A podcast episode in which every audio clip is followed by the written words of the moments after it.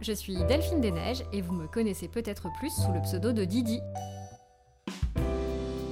J'ai le plaisir de vous présenter Le Grand Large, un podcast pour se reconnecter à soi, à l'autre et à la planète. Avec ce podcast, je veux donner la parole à des personnalités inspirantes. L'idée Qu'elles nous donnent des clés pour faire des choix plus éclairés. Vous savez le fameux moins mais mieux, voilà. Ici, on ne fait pas de prosélytisme, mais on pratique la positive attitude, on ouvre ses chakras et on recrée du lien et du sens. Aujourd'hui, je suis heureuse de recevoir Grégory Pouy. Vous le connaissez forcément, Grégory est l'auteur du podcast Vlan et il vient de sortir son tout premier livre, Insoutenable Paradis, un ouvrage passionnant pour repenser notre modèle de société de manière positive et sans culpabiliser, rien que ça. Bonjour Greg Salut Delphine j'ai eu la chance de lire ton livre et en fait ce qui m'a plu, euh, outre le fait que c'est un ouvrage ultra positif et qui donne envie de croire encore au changement, c'est le fait que tu défendes cette idée qu'on peut avoir une conscience écologique sans forcément être militant. Est-ce que tu veux bien nous expliquer un peu euh, bah, comment tu vois les choses? Bah, je crois que, en fait, justement, c'est pour ça que j'ai écrit ce livre. Je crois que, en ce qui concerne l'écologie, les discours sont très binaires, très manichéens. Euh, c'est-à-dire que d'un côté, tu as vraiment, il faut devenir, euh, ça va s'effondrer, euh, il faut devenir agriculteur, etc. Mm. Et de l'autre, euh, tu as Elon Musk et la technologie va nous sauver. Quoi. Et en fait, entre les deux, je pense que la majorité des gens s'y retrouvent. Ils ont une conscience écologique, ils ont conscience des problèmes, etc. Et en même temps, ils ne savent pas exactement par quel bout le prendre. Euh, alors, euh, tu vois, ils cherchent parfois des livres de recettes, comme tu cherches des livres de recettes pour faire ton, ton meilleur régime, et puis tu te rends compte que ça marche jamais. L'écologie clé en main. Voilà, c'est ça. Et en fait, est-ce qu'il faut que je consomme moins ma voiture, euh, consomme moins de viande, fasse mon dentifrice tout seul, enfin, je sais pas. Et en fait, moi, je crois pas que ça commence comme ça. je crois que le truc, c'est que notre société nous a permis de consommer sans vraiment réfléchir aux impacts que l'on a. donc, il y a une dimension servicielle hyper forte. Et en réalité, juste de consommer et de polluer en conscience, pour moi, c'est la première étape, c'est-à-dire de se dire ah ouais, là en fait, je suis en train de manger de la viande, il y a un animal qui a été tué. Ou, enfin, c'est pas forcément Sans écologique. être aussi extrême, ouais. Ouais, mais ça peut être, euh, j'en sais rien, un exemple plus simple que celui que je prends, c'est tu vas chez le Libanais, tu vas prendre des, des, tu vois, des sauces, et tu dis, mais est-ce que vraiment j'avais besoin de prendre une petite barquette en plastique? Est-ce que j'aurais pas pu descendre avec un pot euh, mm. Sans que je vais l'acheter une fois que j'aurai arrivé chez moi. Ou euh, je prends une douche et je laisse couler l'eau pour que l'eau soit chaude, qu'est-ce que devient cette eau Je fais bouillir de l'eau, euh, j'en fais bouillir trop comme tout le monde. Ça représente quoi cette énergie en fait précisément? Mm. Et je crois que c'est tous ces questionnements-là, et puis à son niveau individuel, et puis après c'est plutôt des, je pense, euh, des, questionnements plus englobants euh, qui sont intéressants pour voir ben, l'impact vraiment des choses et comment on change le paradigme. Et ça, pour toi, ce que c'est hyper intéressant ce que tu dis. Pour moi, on a été très longtemps coupé des circuits de production, quels qu'ils soient, que ce soit du loisir, de la mode, de la beauté. Ou comme tu le dis, euh, l'exemple de la viande, il est très bien choisi. C'est que c'est euh, mm. John Lennon qui disait que si les abattoirs avaient des, fenêtres, on serait tous végétariens. Mm-hmm. Euh, c'est vrai qu'on ne sait pas forcément à quelle réalité correspond notre consommation. Mm. Et donc pour toi, est-ce que en tant qu'individuel, on, a le, pouvoir et toutes les clés pour ben, dévoiler le poteau rose en quelque sorte et pouvoir avoir accès à cette réalité? Je pense qu'on y a accès. Et je pense que l'homme, avec un grand H, donc homme et femme, euh, est fondamentalement contradictoire. C'est-à-dire qu'on adore notre euh, bien vivre. Et en fait, même si on sait maintenant, je pense que pas tout le monde, mais il y a quand même une certaine partie des personnes, euh, moi y compris, qui savent que le bien vivre et le bien-être, c'est deux choses différentes euh, t'aimes bien ton bien vivre quand même. C'est-à-dire que tu te voiles la face. Euh, et en fait, le cerveau, il est assez bien fait. Moi, je parle avec Albert Moukeiber, entre autres, euh, tu vois, de tous tes mécanismes euh, neuronaux pour éviter, mettre à distance le problème. C'est trop loin, c'est trop compliqué, c'est trop large. Pas. Ça me concerne pas. Enfin, en fait, c'est. En fait, tu utilises toutes les méthodes pour surtout rien remettre en question, en fait. donc, je crois qu'on sait à peu près. C'est-à-dire que tu sais que euh, quand tu prends une voiture, nécessairement tu pollues. Tu sais pas exactement combien. Et d'ailleurs, il n'y a pas de compteur euh, de CO2 euh, sur ta voiture. Et puis si, je crois que tu vois, tu vas avoir une voiture qui pollue beaucoup, tu vois, c'est une voiture qui fait beaucoup de gaz. Tu vois, on va dire, ah putain, le con, il pollue. Mais je pense que si on voyait les gaz qu'on envoie, parce qu'en fait, ils sont invisibles. Donc, en fait, ce qui, est, ce qui est ça qui est un peu euh, compliqué, je pense, pour les gens, c'est qu'on leur reproche des choses qu'ils ne voient même pas. Comme le Covid, t'en as peur, mais tu sais pas ce que c'est. Tu ça. le vois pas. Exactement. Là, Mais- tu pollues, mais ça veut rien dire. Quoi. Exactement, c'est-à-dire que tu pollues, mais en fait, euh, toi, tu ne fais que vivre avec les outils qu'on t'a donnés. C'est-à-dire tu fais marcher ton micro-ondes, ton lave-vaisselle, euh, tu vas faire tes courses, Mm. euh, tu commandes sur Uber Eats, euh, tu prends ta voiture, euh, tu prends l'avion parce que c'est pas très cher et que tu as envie de voyager, de voir le monde parce qu'on t'a dit que c'était génial. euh. et en fait, t'as pas la, tu regardes Netflix, euh, j'en sais rien. Enfin, t'as pas la sensation de faire mal. Tu vois, Mm. t'es pas une mauvaise personne quand tu fais ça. C'est la vie moderne. donc, bien sûr, tu vis dedans. Et, là, et en fait, je pense que tu, tu as quand même conscience à un moment donné que ton téléphone, il y a bien quelqu'un qui a dû le produire, qu'il y a des matériaux, que, enfin, Mm. tu vois, il y a, forcément, tu l'as acheté, donc euh, il y a un pastel, tu vois, il y a souvent un plastique autour, euh, il y a une boîte que tu jettes à la poubelle, etc. Mais on essaye de pas trop y penser, en fait, Mhm. et puis on se dit que le problème, il est plus grand que nous. Tu sais, il y a, euh, Albert parle de cette division de la responsabilité, où en disant, ben, quand il, enfin, il prend l'exemple, tu te fais agresser dans le métro, s'il y a une personne avec toi, qui t'agresse pas, hein, je veux dire. euh, Oui, oui. Donc l'agresseur plus une autre personne, Une autre personne, ouais. euh, et ben tu as beaucoup plus de chances qu'elle t'aide que s'il y en a deux. Qu'il y en a plusieurs Parce qu'en fait, s'il y en a deux, il y a diffusion de responsabilité et du coup, plus personne ne t'aide. Ouais. Et je crois qu'avec l'écologie, c'est un peu la même histoire. C'est-à-dire qu'en fait, d'un côté, tu, tu te dis, mais c'est pourquoi moi? Pourquoi ça devrait commencer par moi alors que mon voisin, lui, il le fait pas? Hmm. Ça, et je pense, alors tu vois, on parle souvent de, euh, de l'effet colibri où euh, la somme de nos actions individuelles permettrait de produire euh, beaucoup de conséquences positives sur l'environnement et le climat. Moi, je suis fermement convaincue que euh, c'est tous en, en y mettant un peu euh, d'une autre qu'on va réussir à changer. Après, euh, c'est vrai que ça peut parfois être décourageant parce que, comme tu le dis, soit on se dit, bah, le voisin, il le fait pas, donc pourquoi moi je me casse la figure ou casse la tête à le faire? Mm. ça n'a pas vraiment de sens. Et, et, du coup, je sais pas, on se retrouve face à une tâche d'une ampleur assez importante et qui peut vraiment être décourageante. Toi, tu t'y crois à l'effet colibri ou comment tu envisages les choses là-dessus? Alors, euh, j'ai plusieurs niveaux de réponse. Mais euh, bien sûr que l'action de chacun, chacune est vachement importante. Mais, euh, tu vois, l'Institut Carbone 4 t'a prouvé que même si tous les Français avaient des pratiques idéales, ça réduirait de 20% l'impact. Donc en fait, on est Ouais. très loin des 100%. Donc d'un coup, ça te décourage. Ouais, c'est ça. d'un coup, tu te dis, ah, ok, bon, Seulement alors du coup, 20%, ça euh, pourquoi on s'emmerde pour 20% à la limite, alors, il y a Si ça. je et un peu le alors, il y a pourquoi on s'emmerde pour 20%, et puis de toute façon, si tout va s'effondrer et que c'est trop tard, pourquoi je m'emmerde? Enfin, genre, dans l'absolu, euh, il y a quand même Bah. D'ailleurs, c'est la théorie des. euh, comment ils s'appellent Tu sais, ceux qui réfutent complètement le changement. Ah, euh, des climato-sceptiques? Oui, c'est ça, merci. Non, les climato-sceptiques, ils te disent, il n'y a pas de réchauffement climatique. Après, ils te disent, bon, il y a peut-être un réchauffement climatique, mais tu peux pas me On prouver que c'est la faute de l'homme. Ouais. Euh, Et après, ils te disent, bon, foutu, pour foutu, euh, Ouais, moi, je continue à vivre comme je vis. ouais. Voilà. Enfin, tu vois, ces trois niveaux. euh, voilà. Après, en fait, la bonne nouvelle, c'est qu'on est dans un changement de paradigme beaucoup plus global qui dépasse euh, très largement l'écologie. Euh, en fait, on est en train de changer de société. Alors, c'est les thèses de Michel Maffezoli, qui est un sociologue, mais qui te dit finalement, euh, cette nou- ce nouveau mode de société, c'est euh, un ensemble de choses. On était dans une société moderne avec un triptyque autour de la science, autour de l'individualisme, enfin, et bon, du coup, j'ai plus le troisième, mais c'est pas très Ça grave. va revenir. Ça va revenir. Et en fait, là, on est très masculine euh, aussi, évidemment. euh, qui date depuis. euh, donc, la société moderne, c'est post-renaissance. Et donc, on s'est construit là-dedans avec cette capacité à analyser l'intégralité des choses. Donc, analyser, ça veut dire découper en morceaux. Donc, de pouvoir tout expliquer, même jusqu'à vouloir expliquer la mort.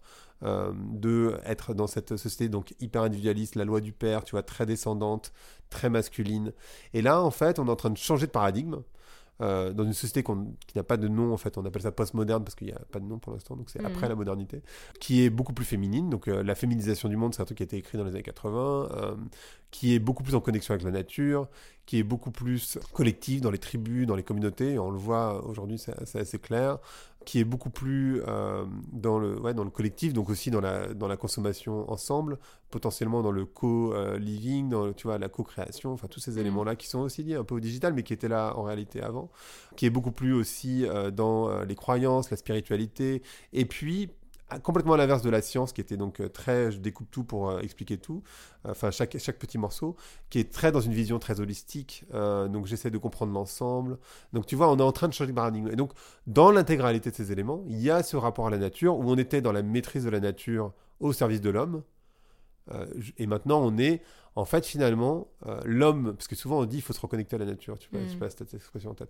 En fait, de manière très factuelle, nous sommes la nature. C'est-à-dire qu'en fait, ton, corps, tu es un animal, donc tu es la nature. La seule chose qui est déconnectée de la nature, c'est ta tête. Hein. parce qu'en fait, le reste. Tout le reste est. Euh, c'est la nature. C'est-à-dire que tu es la nature. Enfin, quand tu dis euh, tu abîmes la, planète, en fait, la planète, elle va bien s'en sortir. En fait, tu t'abîmes toi-même. C'est ton mm. écosystème, c'est ta maison, hein, concrètement. Mm. Donc, tout ce mouvement-là, c'est un mouvement qui nous dépasse tous et toutes très largement et qui est en route. Et ce qui est intéressant, c'est que c'est un mouvement qui est en route depuis les années 70 à peu près, et que euh, d'une période à une autre, il y a ce qu'on appelle une époque, une époque ça dure une cinquantaine d'années, c'est la c'est l'époque de c'est la transition en mm. fait, c'est le point de basculement.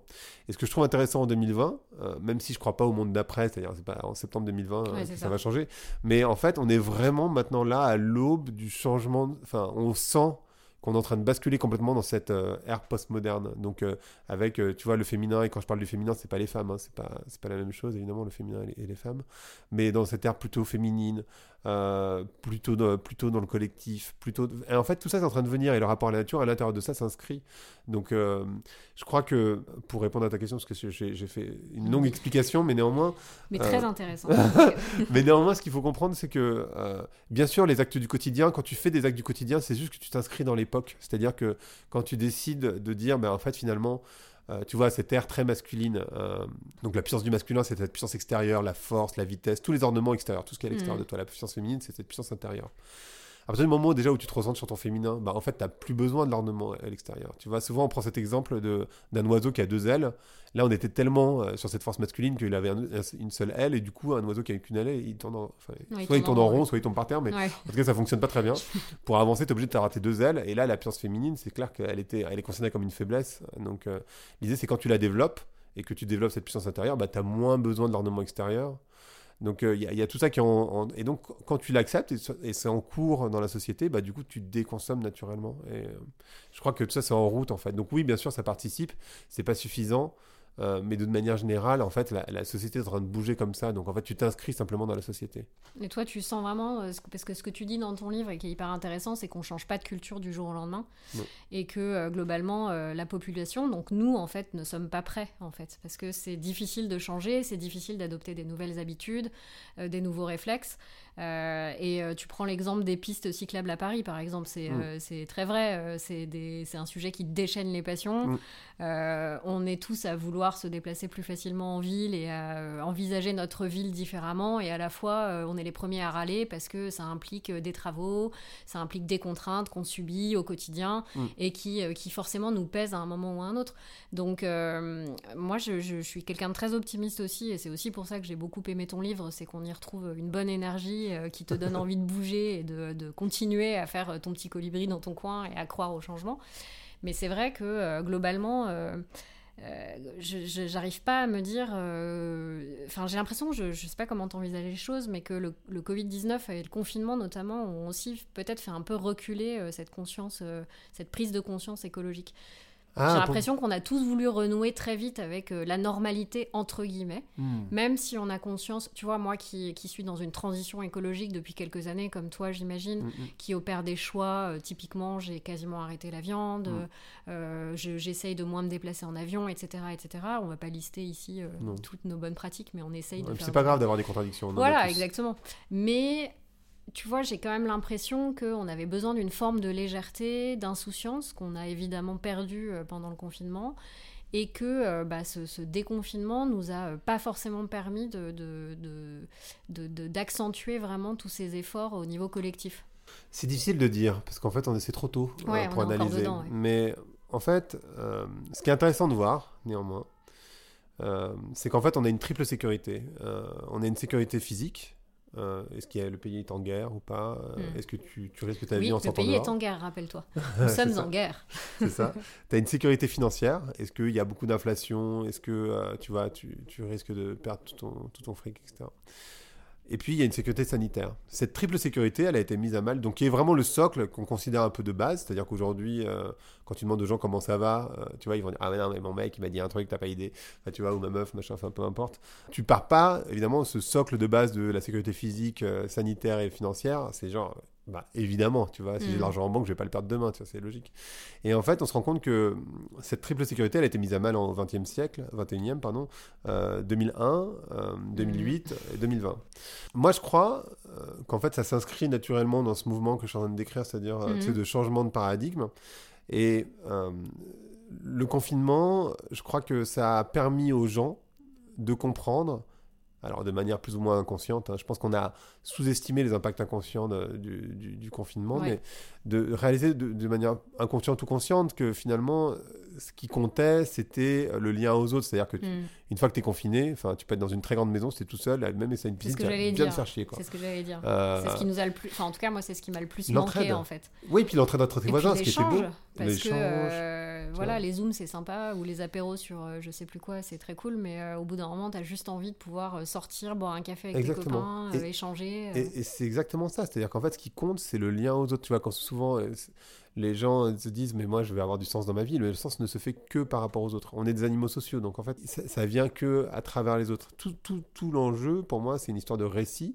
C'est-à-dire, à partir du moment où tu considères que le bonheur, c'est l'accumulation de biens, de pouvoir et d'argent, ce qu'on te raconte un peu partout, dans Oui. les films, dans les séries. euh, Oui, et puis c'est ce qui nous a construit pubs. aussi. Et d'ailleurs, Ah c'est bah ce oui. que tu dis dans le livre. Mm. C'est que euh, on se construit selon un modèle selon Bien sûr. lequel il faut avoir un job où on gagne beaucoup d'argent, avoir une belle Mm. voiture. Enfin, je caricature un peu, mais l'idée c'est d'avoir euh, voilà des signes extérieurs de richesse. Comme tu dis, le masculin, on montre un peu euh, tout notre Mm. Bien extérieur, euh, voilà. Et, et in fine, on se rend compte que ça ne nous rend pas heureux. Donc, Bah, ça rend pas heureux, sinon, on- enfin, sinon on le serait, parce qu'en fait, en France, on a accumulé. Alors, je sais qu'il y a 10 millions de en France, néanmoins, on a quand même accumulé énormément de richesses. Euh, souvent, tu sais, on parle des 1% les plus riches, c'est pour ça Mm. que je mets, je mets l'emphase là-dessus euh, dans le livre en disant, bah, pour faire pour- partie des 1% les plus riches de la planète, il faut gagner 27 000 euros par an. Donc, en gros, tu as quand même beaucoup de gens qui vont lire le livre qui sont dans ces 1%, en fait. Mm. hein. Alors, pas en France, mais bon, euh, malgré tout, dans les 1% de la planète. Donc, très bien lotis. Et ce que tu vois en France, c'est augmentation des prises d'anxiolytiques, des burn-out, des suicides Mm. euh, et l'espérance de vie qui est en train de baisser. Donc euh, concrètement, si l'accumulation ça fonctionnait, on serait bien placé On pour le le savoir. Euh, donc ça ne fonctionne pas. Euh, en tout cas, pas au point où on se dirait qu'en fait c'est forcément le bonheur absolu quand tu cumules euh, beaucoup d'argent. Il y a une limite d'ailleurs à ça qui est à 75 000 euros par an. Euh, ou au-delà de ça, en fait, ça ne joue plus du tout sur ton bonheur. ouais, c'est ce que, tu disais dans ton livre. ouais. C'est pas moi qui le dis, hein, c'est des études de Harvard. Ouais. Mais, mais en gros, oui, une fois que tu gagnes plus de 75 000 euros par an, euh, si t'étais pas heureux avant, tu seras pas heureux après. Quoi. Et si t'étais heureux avant, bah, tu seras heureux C'est après. hyper avec- intéressant parce qu'on se dit appart. toujours Ouais. ah si j'avais euh, une belle maison, une piscine, une voiture, Ouais, euh, ou telle personne etc., aussi dans ma vie, euh, ou euh, ouais. tu vois, tu mets à l'extérieur. bah, si j'étais avec cette personne, si j'avais Mm. un chien, si j'avais un chat, si j'avais cette maison, si j'avais une piscine, si j'avais une Jaguar, si j'avais, je sais rien, euh, je serais vachement plus heureux. En fait, pas vraiment. euh, C'est-à-dire Mm. que euh, si t'es pas heureux seul, bah, en fait, tu seras pas plus heureux avec quelqu'un d'autre. C'est, c'est des problèmes en plus. Donc, En fait, ce que je trouve compliqué en plus, c'est que, euh, outre le modèle selon lequel on, s'est construit, voire on nous a construit, et qu'il faut déconstruire pour essayer de comprendre où on va, Mm. comment on y va, et surtout ce qui nous rend tout simplement plus heureux. mm, Parce que moi, hein, je sais pas toi, mais j'ai qu'une vie, j'ai envie d'être heureuse. ça. Euh, ce que je trouve intéressant, c'est de se dire, euh, voilà, en fait, sur quel levier je peux jouer pour comprendre euh, qu'il faut que je m'ancre dans le présent. Et au-delà de ça, euh, il y a un vieux paradoxe. euh, moi, je, je sais ce que ce que c'est, parce que je suis influenceuse. Donc, je suis forcément nombriliste et égocentrique. et finalement, on te dit que, et j'adhère de, de- j'ai de, enfin, j'y adhère vraiment sans réserve qu'il faut s'aimer soi-même pour aimer l'autre et finalement pouvoir agir pour la planète. Mm. Et, peut-être qu'à ce titre, le confinement a été un peu bénéfique pour, euh, pour essayer de prendre un peu de distance par rapport à tout ça. Pour certaines personnes, sans doute. En fait, c'est marrant parce que ce triptyque que, tu décris, euh, le lien à soi, aux autres et à la nature, tu sais, j'y reviens beaucoup dans le livre, mais Ouais. en fait, j'ai réalisé que c'était le sujet de mon podcast, en fait. Mais euh, je, je l'ai réalisé a posteriori, Mm. finalement. Et ce qui est très marrant, euh, c'est qu'en lisant un bouquin qui s'appelle L'écologie spirituelle de Satish Kumar, j'ai réalisé que ce triptyque-là, il avait été écrit euh, il y a genre 2500 ans dans un bouquin qui s'appelle La Gita, qui est la base de l'hindouisme. Et en fait, tu es là, tu fais Ah ouais, en fait, les mecs, ils, ils avaient déjà tout écrit, quoi. Mais euh, oui, c'est un triptyque. Ça rend un peu, peu- moi, ça me rend un peu triste, ça, tu vois. C'est Ah comme ouais euh, le Moi, livre ça de. Nat- Nathaniel. Rich, je crois, qui dit perdre la terre et en fait, euh, qui part du constat que dès les années 70, on avait déjà toutes les cartes en main. Oui. Tous les politiques avaient les cartes en main Oui. et en fait, on a, on a choisi de rien faire. Enfin, quand je dis on, euh, En fait, euh, c'était le début. gardée, mais- C'était le début de l'époque de transition. Donc tout le mouvement euh, hippie, tu sais, euh, bah, en fait, on a interdit le LSD. Ouais. euh, on a, on a casser ça avec, tu vois, ce truc des années 80, le, tu vois, le succès des années 80, vraiment, c'était les mm. Golden Boys, ça c'est les années 80. Avant ça, il y avait eu John Lennon, il y avait eu. Euh, ça existait en fait. Euh, et effectivement, euh, quand tu t'intéresses de près au sujet, les mecs te disent en fait, l'écologie n'est pas un problème scientifique, l'écologie c'est un problème de point de vue. Mm. C'est vraiment purement. Et donc, on en revient à la question que tu m'as posée. Effectivement, euh, on ne peut pas changer une société, son point de vue sur la société, du jour au lendemain. Et tu vois, c'est quand j'ai demandé à ma Fésoli, mais pourquoi ça prend tant de temps, il te dit, bah, une étoile, ça brille longtemps après sa mort. Et en fait, le truc, c'est que ouais, ça prend longtemps, euh, mais c'est pas grave parce que c'est en mouvement depuis les années 60, en fait. Euh, mm. Donc, depuis les années 60, tu as eu effectivement les hippies qui ont fait bouger les choses. et en fait, qui, ça, ça, a fait naître quelque chose. Ça a été éteint de manière très forcée finalement, parce qu'il y avait les, les les, les, aficionados de la croissance, dans lesquels j'ai été aussi pendant toute une période, parce que nous, on est né à cette période-là. Mm. Euh, donc, on a grandi dans cette, euh, tu vois, cette histoire du Monopoly, de euh, il faut écraser les autres pour avancer, voilà, enfin, il faut gagner plus. bon. Et dans mon histoire personnelle, bah, j'y suis arrivé plus ou moins, enfin, plutôt bien que, que pas pour me rendre compte, bah, moi j'étais heureux avant, donc bah, j'étais heureux après aussi. Mais surtout, j'ai remarqué qu'à être entouré de pas mal de start-upers, bah, tu te rends compte à quel point ils sont pas ou influenceurs, influenceuses. Bah, en fait, c'est pas tout rose. Évidemment, la vie, c'est pas Instagram. Que euh, quand tu gagnes beaucoup d'argent, ben, si t'étais pas heureux avant, bah, t'es pas vraiment heureux après non plus. Moi, j'ai vu beaucoup, beaucoup de millionnaires, multimillionnaires faire des dépressions, en fait. Euh, et tu te dis, ah ouais, non mais en fait le truc c'est que en fait, ce récit-là, il est vraiment vraiment faux mm. quoi. Euh, alors bien sûr, euh, tu vois, on se dit tous non mais pour moi ce sera différent. Tu vois, on a tous cette idée de ouais non mais moi si je gagne au loto, franchement ou si je gagne 2, 5, 10 millions, ça sera différent. Et en fait c'est pas vrai parce que euh, ton cerveau il n'est pas construit pour envisager les mauvais côtés d'une bonne nouvelle. Mm. la bonne nouvelle étant gagner de l'argent. et le truc c'est que les mauvais côtés de, gagner beaucoup d'argent, c'est t'as plus le droit de te plaindre puisque bien sûr tu as beaucoup d'argent donc bah tu es censé être heureux. Euh, a priori, c'est tout le récit mm. qu'on nous a raconté, donc t'as plus le droit de te. Oui, mais enfin bon, euh, tu vois, ça, pas de plainte, t'as une grande maison avec piscine, ça va quoi. Mm. Ben, en fait, si, tu peux avoir des problèmes. Euh, tu perds tes potes, tu, tu n'as plus de désir parce que tu peux tout acheter. En fait, il y a plein, plein de problèmes qui sont liés au fait d'avoir beaucoup d'argent. Et du coup, tu les envisages pas quand on n'a pas nécessairement. Oui, bien sûr. donc, tout ça. Tu les fantasmes, mais en fait. ouais, tout ça, tu... et pareil, tu sors avec une fille ou un mec très beau, très belle, enfin bref, ton idéal ou euh, j'en sais rien, euh, enfin peu importe. Donc tout dépend de tes névroses. Euh, mais à la fin, quand tu obtiens ça, quand tu penses que ça va te compléter, en fait, à partir du moment où tu cherches ton bonheur ou en tout cas une forme de complétude à l'extérieur de toi, que le bonheur, c'est on peut être heureux plus souvent. On peut pas être heureux, c'est pas un statut d'être hmm. heureux. C'est pas, Tu peux être heureux plus souvent éventuellement. Euh, tu peux être joyeux. Ça, ça peut, c'est possible. Euh, mais quand tu cherches tout ça à l'extérieur de toi, tu ne le trouves jamais. Donc effectivement, euh, tu as besoin de le travailler en toi. C'est pour ça que moi, ce que je trouve intéressant avec le développement personnel, c'est que même si les gens le font beaucoup dans Parce une que dynamique. C'est une mode et que. C'est une mode et puis ils le font dans une démarche très individualiste, hmm. très autocentrée. Moi, je me dis c'est pas très grave parce qu'en fait, effectivement, si tu fais du lien à toi, ça va naturellement t'emmener à faire du lien aux autres. Hmm. Et par conséquent à la nature. En fait, ça va forcément dans ce sens-là. Donc pour toi, c'est pas en changeant ses actions au quotidien qu'on va vraiment euh, réussir à opérer un changement durable. C'est plutôt en changeant d'état d'esprit. Ouais, parce qu'en fait, le truc, c'est que pour moi, c'est, enfin, les gestes, ça, ça aide, hein, bien sûr, mais et ça aide, ça aide à deux niveaux. Ça aide parce que d'abord, tu as un impact. Et puis ça aide parce qu'en fait, la seule chose qui te fait changer, c'est les normes sociales. C'est-à-dire qu'en fait, ce qui te fait changer de comportement, c'est pas nécessairement tes opinions. C'est en fait, l'humain, comme c'est un animal social, il a besoin de, vivre dans cette société. Et pour vivre dans cette société, il a besoin de se sentir euh, faire partie. Donc en fait, si tu sens autour de toi euh, que l'opinion est en train de changer, tu vas pas l'opinion, mais que les comportements sont en train de changer, mm. alors tu vas changer ton comportement aussi. C'est assez naturel.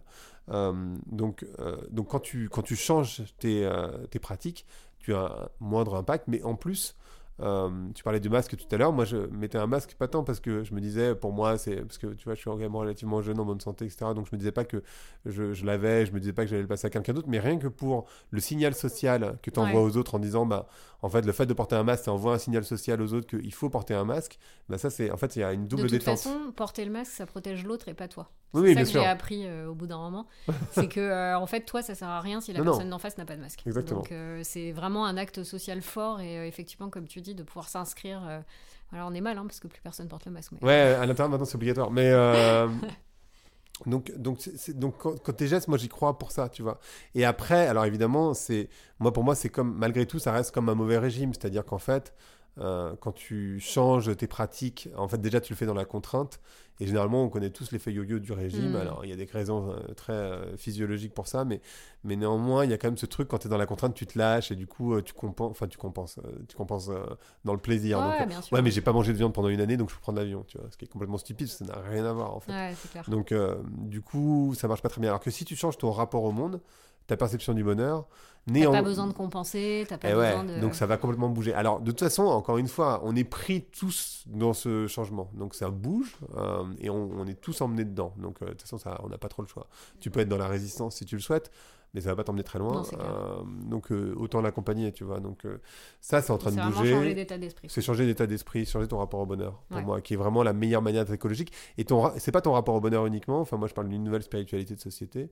C'est changer ton rapport au féminin, c'est changer ton rapport à l'ésotérique, c'est changer ton rapport à la consommation et être beaucoup plus dans la, dans, la circulation, enfin, dans l'économie circulaire. C'est changer ton rapport au temps, euh, d'être beaucoup plus dans, le slow, pas, pas que le temps. euh, Enfin, bien sûr, il y a le temps euh, de consommer les choses, mais il y a aussi le temps, c'est-à-dire la qualité des choses que tu consommes. C'est repenser pour les entreprises les business models et c'est comprendre aussi que, en fait, on vit dans une société qui est composée d'un triptyque qui est la société civile, les entreprises et les politiques, et de comprendre que ce triptyque évolue ensemble et il bouge ensemble. Ça va pas venir du politique, je crois pas. Euh, Bah non, pour se faire réélire, faut être populaire. Changer, c'est pas populaire. ça, et puis en plus, ils- arrivent pas. Enfin, tu prenais l'exemple des voies cyclables, les voies de vélo. Moi, je trouve ça génial parce que je vis à Paris et je fais du vélo, donc euh, c'est Mm, super. C'est parfait. Mais en fait, c'est une vision qui. En fait, les politiques, ils, ont, ils, sont, ils fonctionnent encore beaucoup à l'analyse. C'est-à-dire, euh, il y a un problème, on a une solution. Euh, Mm. Il y a trop de pollution dans Paris, on met des voies de vélo pour qu'il y ait moins de voitures dans Paris. Sauf qu'en fait, c'est pas une vision, justement, on parlait tout à l'heure, holistique. C'est-à-dire que euh, le problème, c'est pas ça, parce qu'en fait, la, la majorité des gens, ils viennent de banlieue, et les gens de banlieue, ils travaillent et ils galèrent. En fait, il faudrait réinventer le rapport au travail. Il faudrait créer des espaces de coworking en banlieue. Ça, Et- faire du covoiturage. C'est ça. En fait, il euh, faudrait complètement repenser la ville. C'est pas une question de faire des voies de vélo. En fait, les voies de vélo, c'est un pansement sur une jambe de bois. En Ouais, fait. Donc, euh, euh, et puis c'est nier l'existence de tous ces gens qui vivent hors de Paris, qui peuvent pas venir en vélo pour le coup. Donc, euh, il faudrait repenser de manière systémique l'intégralité du système. Enfin, ouais, l'intégralité Ouais. du système. Donc, du coup, tu vois, ça c'est une réponse typiquement analytique qui pour moi n'est plus du tout, enfin qui est très 20e siècle en fait. d'actualité, ouais, ouais. Et le 21e siècle, c'est une vision euh, holistique où tu te prends l'intégralité des éléments. Il y a une économiste qui s'appelle euh, Kate Raworth qui a écrit un truc qui s'appelle la donut economy, dont je parle pas dans le bouquin parce que je l'ai découvert après, mais qui est vachement intéressant et qui s'intéresse justement aux deux côtés du, du- Elle appelle ça donut parce qu'en fait, euh, d'un côté, à l'intérieur du donut, tu as tous les impacts négatifs euh, que tu peux avoir sur ta ville, mais aussi à l'extérieur, toutes les externalités négatives. Et puis à l'extérieur du donut, c'est tous les trucs où tu surconsommes. Et en fait, tout l'enjeu, c'est d'être à l'intérieur du donut. Et la ville d'Amsterdam, justement, vient de changer complètement sa politique euh, via, cette, euh, via cette politique, Ah, via cette euh, économiste. Je donnerai les références. euh, Voilà, je. Non, non, mais y a- on dit beaucoup de. Enfin, on dit, on dit beaucoup de choses intéressantes. La fille qui en peut plus. tu dis beaucoup de choses très intéressantes avec plein de références très chouettes. Donc, je donnerai tout ça à la fin du podcast. Donc, ouais, les politiques peuvent pas changer. et Enfin, pas entièrement, en tout cas, pas seules. Pas et les entreprises non plus. Moi, je crois que en 2020, là où on en est, euh, je pense que la société civile a bougé dans une certaine mesure. Une partie des gens, en particulier les, les plus euh, aisés, euh, parce qu'ils ont les loisirs de le faire. Ça a fait changer les entreprises, mm. un petit peu. La politique, en fait, le truc qu'il faut comprendre avec la politique, c'est que d'abord, ils, ils ne savent pas où mettre l'écologie entre la croissance et le chômage. Ouais. Ils n'ont Ouais. pas appris, en fait, et ils ne savent pas où le foutre. Mm. Donc, euh, ils ont du mal. Euh, et puis surtout, il y, a- il y a ce triptyque euh, entre capitalisme, démocratie et euh, écologie, où en fait, on, on pensait que euh, pour être euh, capitaliste, il fallait forcément être dans la démocratie. Tu vois, la Chine nous a Mhm. prouvé l'inverse. Euh, L'écologie, ben, on se dit ben, un peu de dictature verte, tu vois, on en a beaucoup parlé, un petit peu ce qui est le cas en Chine. Donc c'est une dictature, ça marche bien, ils sont hyper leaders en écologie, mais enfin, euh, c'est pas, la pas démocratie non plus. Et en fait, la question, c'est comment tu places l'écologie dans ce, trip- dans ce nouveau triptyque, finalement, qui était un duo, un duo économie, enfin, capitalisme et, et démocratie, et comment tu, tu, tu en fais un Mhm. triptyque. Euh, donc tout ça, les politiques, ils ont beaucoup de mal à, à le gérer. Et puis c'est les entreprises qui payent euh, leur campagne. Donc euh, et effectivement, ils veulent être populaires. ils veulent être élus pour- de leur vivant natu- naturellement. Donc en fait, comme c'est très impopulaire de faire des choses euh, dans le sens de l'écologie parce que tu contrains les gens, ben voilà. Euh, et moi, je crois que maintenant, ça va être le rôle des entreprises parce qu'elles ont énormément de pouvoir sur la société. Euh, du pouvoir parce que d'abord quand elles changent un truc ça, ça change complètement l'intégralité de la consommation des consommateurs. Euh, ça a un impact parce qu'elles racontent des histoires et moi je crois que c'est beaucoup une histoire de récit donc il faut changer la perception euh, du bonheur parce que c'est un peu pour moi la clé. Pas que le bonheur encore une fois le féminin etc etc et si elles changent ça parce qu'elles racontent beaucoup d'histoires dans les pubs et malgré tout même si on se dit non mais moi ça me manipule pas en fait on est tous manipulés par la pub et par le prime content de manière générale. Donc en fait pour moi les les entreprises ont un rôle majeur à jouer dans leur perception de ce que c'est que la croissance. Euh, l'image souvent que je prends pour expliquer euh, sur la croissance, c'est de comprendre que la croissance, qu'on appelle la croissance financière, c'est de la décroissance. Et une bonne image pour ça, parce que encore une fois, la planète c'est grand, c'est loin, c'est long, c'est long, etc. Bah, tu prends un corps humain, on en a tous un. Euh, tu te fais une dose de d'héroïne. Et là, tu vas me dire, ça va te faire du bien sur le court terme. Est-ce que ça, c'est de la croissance ou de la décroissance? Mm. Et je pense que c'est assez évident pour tout le monde que, en fait, tu détruis ton écosystème qui est ton corps. Donc, c'est de la décroissance. Pourtant, sur le court terme, ça te fait du bien. Mm. Ben, pour moi, la croissance financière, c'est exactement la même chose. C'est-à-dire que tu te fais une dose d'héroïne, ça te fait super du bien sur le moment.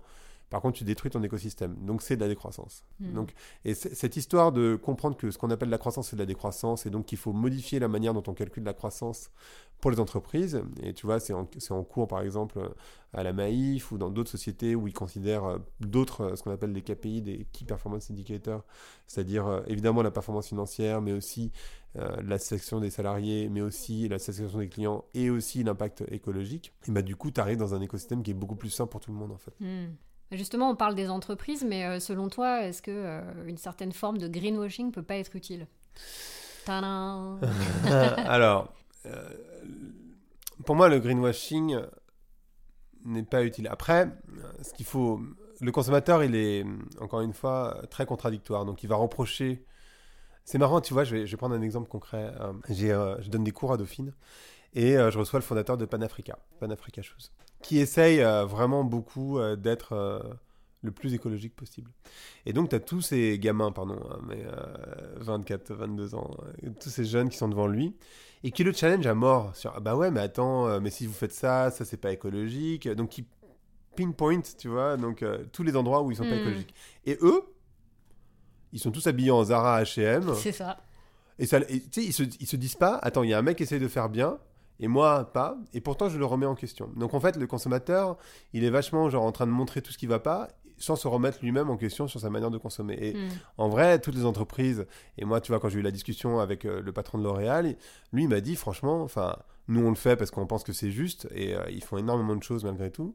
Euh, mais sincèrement, on n'a pas prévu une révolution des consommateurs. Aujourd'hui, la consommation, elle augmente. Il y, a, aucun... Enfin, sincèrement, il y a beau avoir Yuka, machin truc. En fait, en vrai, les gens ils consomment le savon liquide les gens ils consomment euh, si les gens ils arrêtaient de consommer du savon liquide c'est sûr qu'on arrêterait hein, mais mm. euh, euh, en fait à tous les niveaux en fait les gens ils consomment donc pourquoi enfin les entreprises tu vois elles sont elles prennent les devants maintenant le greenwashing je pense que c'est une responsabilité sociale des entreprises. Les entreprises, elles font société, naturellement, comme, comme l'État et la, société civile. Elles ont un rôle, je, je pense, majeur. Et pour moi, le greenwashing, pour reprendre une image un peu horrible mais néanmoins très parlante. Euh, toutes ces boîtes qui te disent euh, non mais je vais replanter des arbres, non mais j'utilise que du mm. coton bio, etc. Ça revient pour moi euh, à dire un, mec qui viole des filles et qui dit non mais ça va parce qu'en fait je finance une association qui aide les femmes violées. Bah non, en fait, ça va pas. Mm. parce que du coup, arrête de violer des filles, tu vois, ça sera quand même vachement plus simple. tu vois, autant attaquer le. Voilà. Et pour moi, euh, les entreprises qui plantent des arbres, ou... en fait, elles ne veulent pas remettre en cause leur business model, alors qu'en fait, fondamentalement, c'est ça qu'il faut faire. C'est-à-dire que, et remettre en, cause ton business model, c'est plus facile dans une entreprise familiale, c'est moins facile quand tu as des actionnaires, en particulier quand c'est des fonds de pension. Néanmoins, ce qui est intéressant de voir, c'est que euh, aujourd'hui, les gens qui financent ta croissance, euh, bon, c'est les consommateurs euh, à travers leur épargne, mais donc par l'intermédiaire des banques et des assurances qui elles-mêmes savent qu'elles vont pas pouvoir assurer un monde à plus de 3 degrés, donc qui en fait réduisent les investissements dans les entreprises qui sont pas responsables. Donc en fait, tout ça, c'est un écosystème que je trouve intéressant.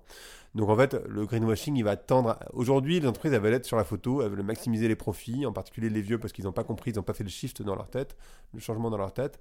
Donc concrètement, ça va venir. Il faut croire dans la dans l'entreprise, il faut faire très attention au greenwashing. Moi, je ne crois pas que ça soit utile, simplement, c'est juste minimiser ton impact. Mais pour moi, H&M qui fait du, par exemple du coton bio, étant donné qu'il brûle toutes les fringues, euh, enfin qu'on brûle du coton bio pas bio. Le coton bio de toute façon euh, reste produit à l'autre bout du monde. Ça. Donc en fait, euh, moi pour moi leur job ça serait vraiment de supprimer la pression, en particulier sur les femmes, qu'il faut toujours se changer en permanence, parce qu'en fait ça sert à rien. Je veux dire personne se rend compte que tu as changé de fringue. Mm. Enfin tout le monde s'en fout en fait. Tu, tu connais ce discours de qui est pas vrai chez les hommes, mais qui est vraiment chez les femmes. De, non, mais je peux pas aller deux fois à un mariage, à une même robe. Enfin, je peux même la même robe deux fois à deux mariages différents. Mais si, en fait, tout le monde s'en fout en vrai. Hein. Enfin, il y a que toi qui vas le voir. Euh. Et le truc, c'est que peut-être tes copines qui sont un peu. ce que j'allais dire, il y a peut-être les copines aussi. Oui, mais du coup, euh, la sororité, merde. enfin, tu vois. Euh, Oula, là, tu, tu, vas me brancher sur un. non, non, mais c'est. Disons que. Enfin. en fait, on s'en fout. L'important, c'est que tu sois là et qu'on passe un bon moment. Euh, tu pourras t'habiller en guenille, en maillot de bain, enfin, tu vois, c'est pas très grave.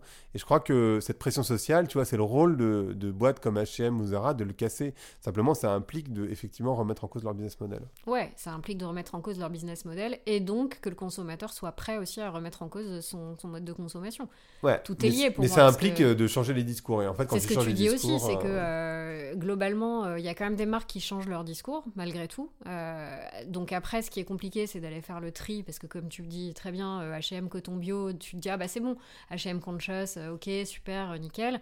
Sauf que ça implique que toi en tant que consommateur, consommateur pardon, t'ailles creuser un petit peu et que tu vois à quelle réalité ça Mais correspond. Tu devrais même pas creuser. Tu sais ce qu'avait fait Patagonia, je trouvais ça assez juste de dire quand ils vendent un jean par exemple, eh ben, il y a 10 000 litres d'eau qui ont été utilisés pour, pour produire ce jean. Est-ce que vraiment t'en as besoin? Ouais, mais ça c'est juste avoir un peu de transparence en fait. Oui, mais le problème c'est il, est, il est lié, c'est-à-dire que la marque, elle n'a pas forcément envie d'avoir euh, une transparence affichée parce que ça remet quand même globalement en cause son business économique. Mm. Je veux dire, toute la fast fashion, c'est hallucinant. Enfin, c'est... Ah bah, la fast fashion ne peut pas tenir ce discours, en fait. Zara ne bah, peut pas te dire est-ce que tu as vraiment besoin de cette troisième robe euh, en un mois? Parce qu'ils euh, se tirent une balle dans le pied. Ils peuvent, mais il faut qu'ils changent de business model. Ouais, c'est ça. Et aujourd'hui, mm. ils sont vraiment pas prêts Mais pour moi, ces entreprises doivent disparaître. Enfin, vraiment, enfin, pas forcément disparaître, mais se transformer profondément. Quoi.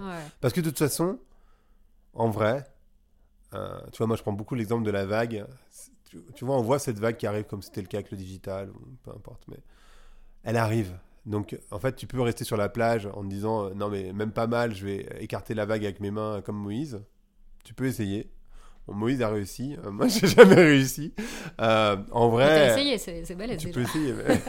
Mais, en vrai, ça marche pas. Donc, en fait, ces boîtes-là vont être balayées dans le 21e siècle. Donc, en fait, elles n'ont pas d'autre choix que de se transformer. Et en fait, là où c'est tricky, euh, c'est que la seule manière de se transformer, c'est d'avoir un, euh, fait de la croissance avant, d'avoir les, reins suffisamment solides pour te transformer. Parce que si tu luttes euh, contre le mouvement au maximum, tu épuises tes ressources pour lutter. Et finalement, il t'en reste plus pour te transformer. C'est exactement l'exemple, je pense sans doute très parlant, qui est l'industrie du disque qui s'est battue corps et âme contre la musique en ligne. Alors que si à la base. Dès le départ, ils avaient essayé de trouver des Ils auraient inventé Spotify, c'est eux qui auraient dû inventer Spotify. En fait, le truc, c'est que leur job, tu vois, c'est tout. là, c'est du marketing, mais on parle de raison d'être des marques. Leur job, c'est pas de vendre des disques. Leur job, c'est de rendre la musique accessible. C'est pas la même chose, en fait. Mm. S'ils avaient continué à rendre la musique accessible, se dire, bah, super la musique en ligne, mais autant la payer, et en fait, on va développer des services qui vont faire en sorte que les gens ont envie de payer, bah, du coup, ils seraient les rois du pétrole. Ils ont lutté contre, ils ont dépensé énormément d'énergie et d'argent pour lutter contre.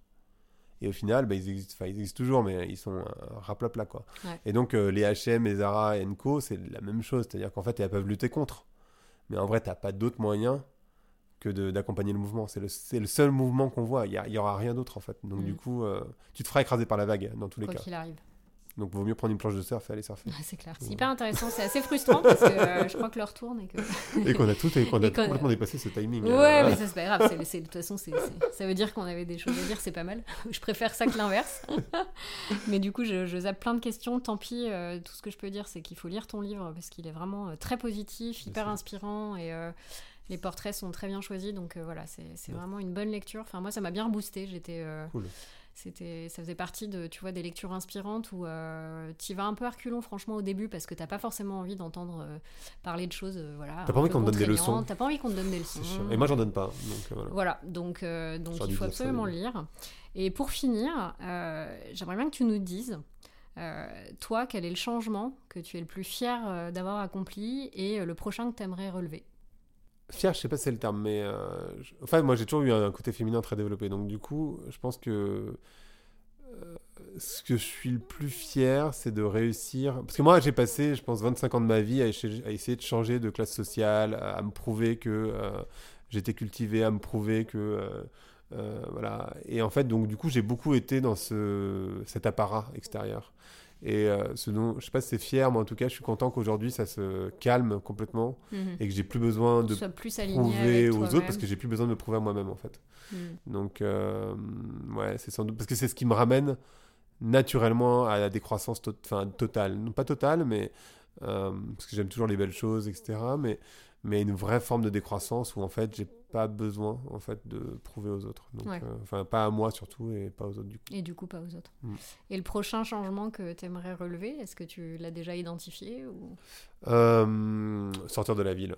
Ouais. Parce qu'en fait, la ville. On en est tous là, c'est atroce.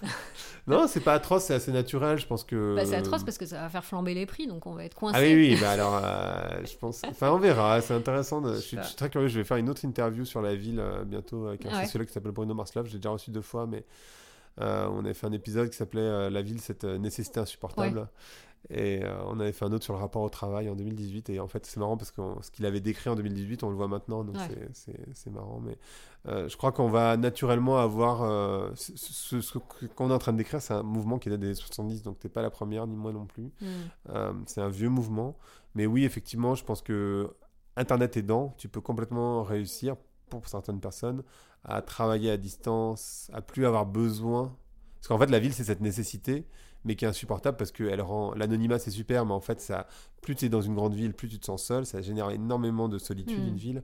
Euh, et finalement on s'est rendu compte pendant le confinement que si tu enlèves les restos les bars les, euh, ciné, les, théâtres les, boutiques euh, bah, en fait ça n'a aucun intérêt. C'est à dire qu'en fait tu es dans une ville Enfin, s'il n'y a pas de boutique, et en fait, tu te rends compte que la seule divertissement, enfin, pas le seul, mais un gros divertissement de la ville, c'est quand même de faire les boutiques. Et en fait, c'est quand même complètement con. Enfin, donc, euh, ouais. Je... Ah bah, moi, pendant longtemps, j'ai cru que le but de ma vie, c'était de claquer le pognon que je gagnais la semaine le samedi dans les boutiques. Hein. voilà, c'est ça. Euh, mais je pense que c'est peut-être aussi une question d'âge, parce que euh, oui, on consomme pas la ville à nos âges que nous terrons ici, voilà, qu'à 25, 30 ans. Je pense qu'il y a aussi ça, quand tu, quand tu te projettes un peu plus. déjà, plus tu vieillis, plus tu te connais, plus tu es... Mm. voilà, Et puis, tu as moins besoin de prouver. Exactement. Mm. Super. Mais s'il y a des jeunes qui nous écoutent, arrêtez d'essayer de prouver aux autres. Prouvez-vous à vous-même et après c'est fini. C'est un beau mot de la fin. Merci beaucoup Greg. Merci à toi.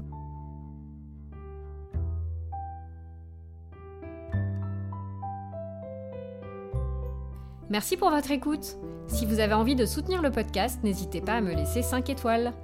Rendez-vous sur le compte Instagram Les Rencontres du Grand Large pour me faire part de vos commentaires, vos avis et vos envies.